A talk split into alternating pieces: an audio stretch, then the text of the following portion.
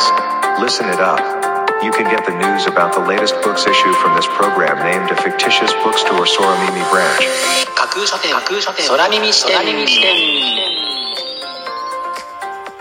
いらっしゃいませまだ売ってない本しか紹介しない架空書店空耳視点へようこそ架空書店空耳視点とは聞く立ち読みといった感じでお送りしているプログラムトークをしているのは私架空書店の店主で Twitter のフォロワーさんからはマスターと呼ばれています。読書の目を休めてはたまた読書しながらもちろんそれ以外のさまざまなシーンで架空書店空耳視点をぜひお楽しみください。ここで取り上げた本にどんな本かな読んでみたいなという気持ちが浮かんだらあなたのスマホやタブレットパソコンから Twitter やブログで展開しています。架空書店にぜひアクセスしてみてくださいね。マスターのひとりご新型コロナウイルスの感染防止のためにテレワークやオンライン授業など家で長時間過ごすようになったという方が多くいらっしゃると思います。私も家で働く一人ですが自宅って意外と仕事や勉強に適した場所がなく無理な姿勢を長時間続けたために首や肩腰が痛くてたまりませんでしたそこでバランスチェアと呼ばれる膝で支える感じの椅子を使ってみることにしました。これすごくいいんですよね。このバランスチェアのことは前から知ってはいたのですがなんかお子様が使うイメージで大人はちょっとねと思っていたのですが大人こそこれだ思ったほどです。ぜひバランスチェア検索してみてくださいね。それでは架空書店空耳視点がまず最初にお送りするコーナーはこちら。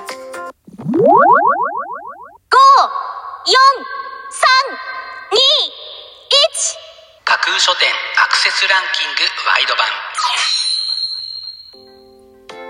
架空書店が毎日発表している前日のアクセスランキング。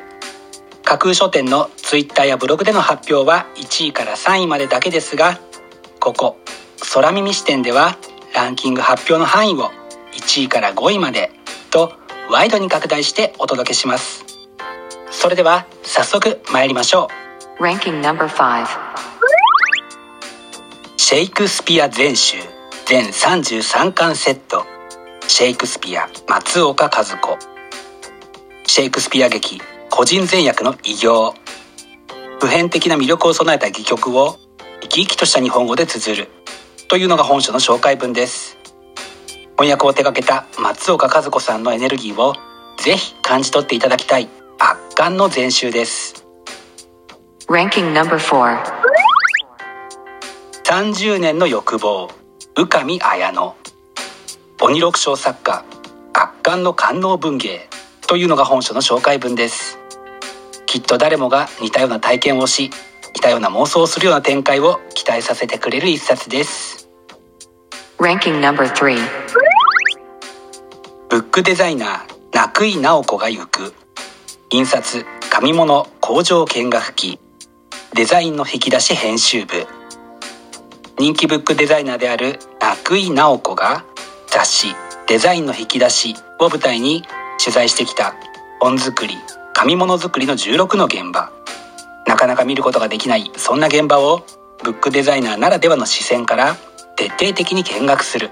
というのが本書の紹介文です。普段あなたが手に取って読む本にはこんなにも多くの手がかかっていることが改めてわかる一冊ではないでしょうか。Ranking number 2コロナ禍の奇跡。自衛隊中央病院衝撃の記録。石高健二2020年2月。欧米での流行が始まる前。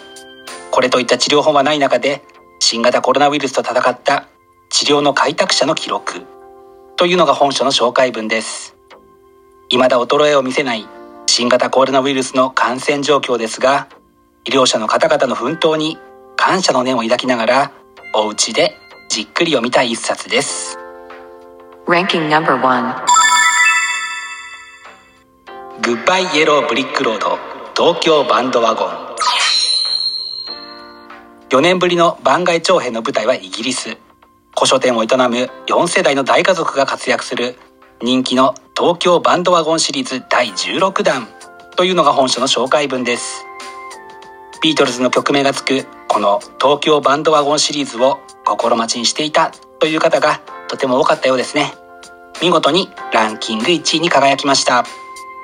本日のランキング1位になりました庄司幸也さんのグッバイイエローブリックロード東京バンドワゴンは集英社から4月26日発売です。では本日のランキングをもう一度おさらいしましょう。第5位シェイクスピア全集全33巻セット。第4位30年の欲望。第3位ブックデザイナー中井直子が行く印刷紙物工場見学記。第2位コロナ禍の奇跡。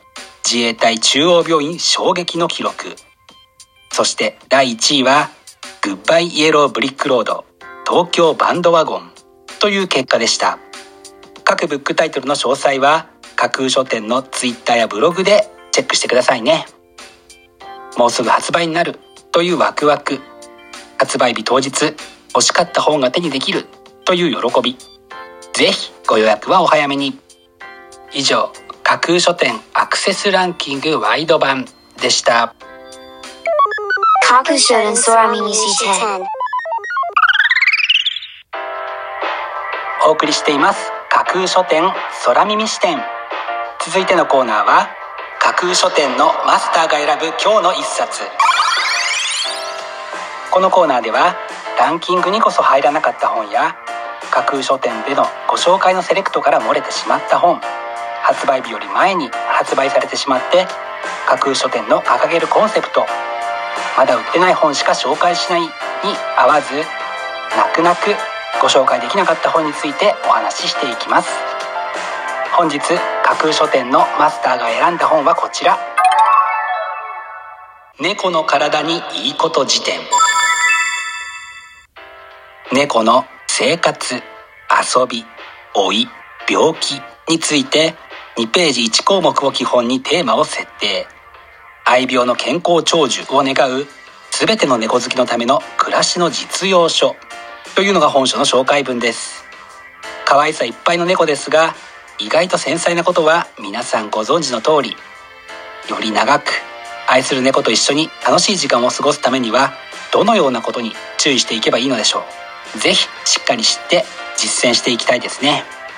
またこちらのブックタイトルでは猫の防災用品や避難所生活など災害時の対応についても紹介しているとのことですので予備知識の充実にもつながりそうだと考えて本日の一冊に選んでみました。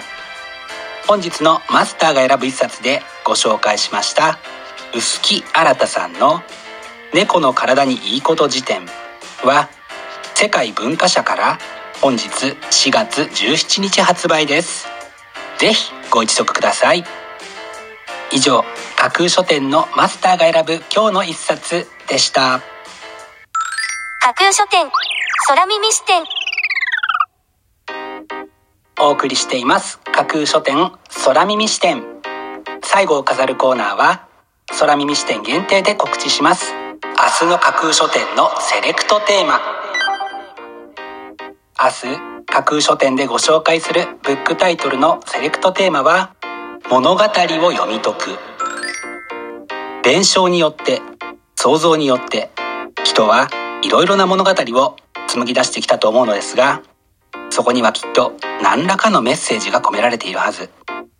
明日は物語を読み解くというテーマのもと物語の表のメッセージそして隠れた裏のメッセージまでも読み解きたくなる。そんなブックタイトルたちをセレクトしてご紹介する予定です。魅力的なブックタイトル。素敵な書影は架空書店のツイッターやブログでご紹介しますのでぜひそちらでチェックしてみてくださいね。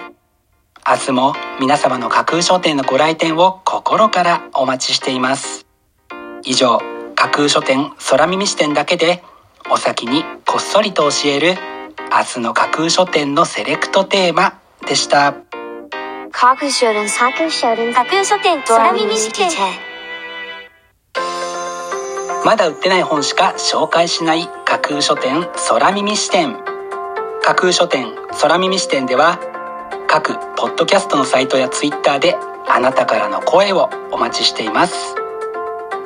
今度出版する本を紹介してほしいという著者ご自身出版社編集者の方はもちろん一緒にこんな企画がやりたい。なんならこの架空書店空耳視点に出演したいというのも大歓迎です。ぜひよろしくお願いします。架空書店空耳視点最後まで聞いていただいてありがとうございます。楽しい読書の時間をお過ごしください。本日はここまでです。またお耳にかかります。ごきげんよう。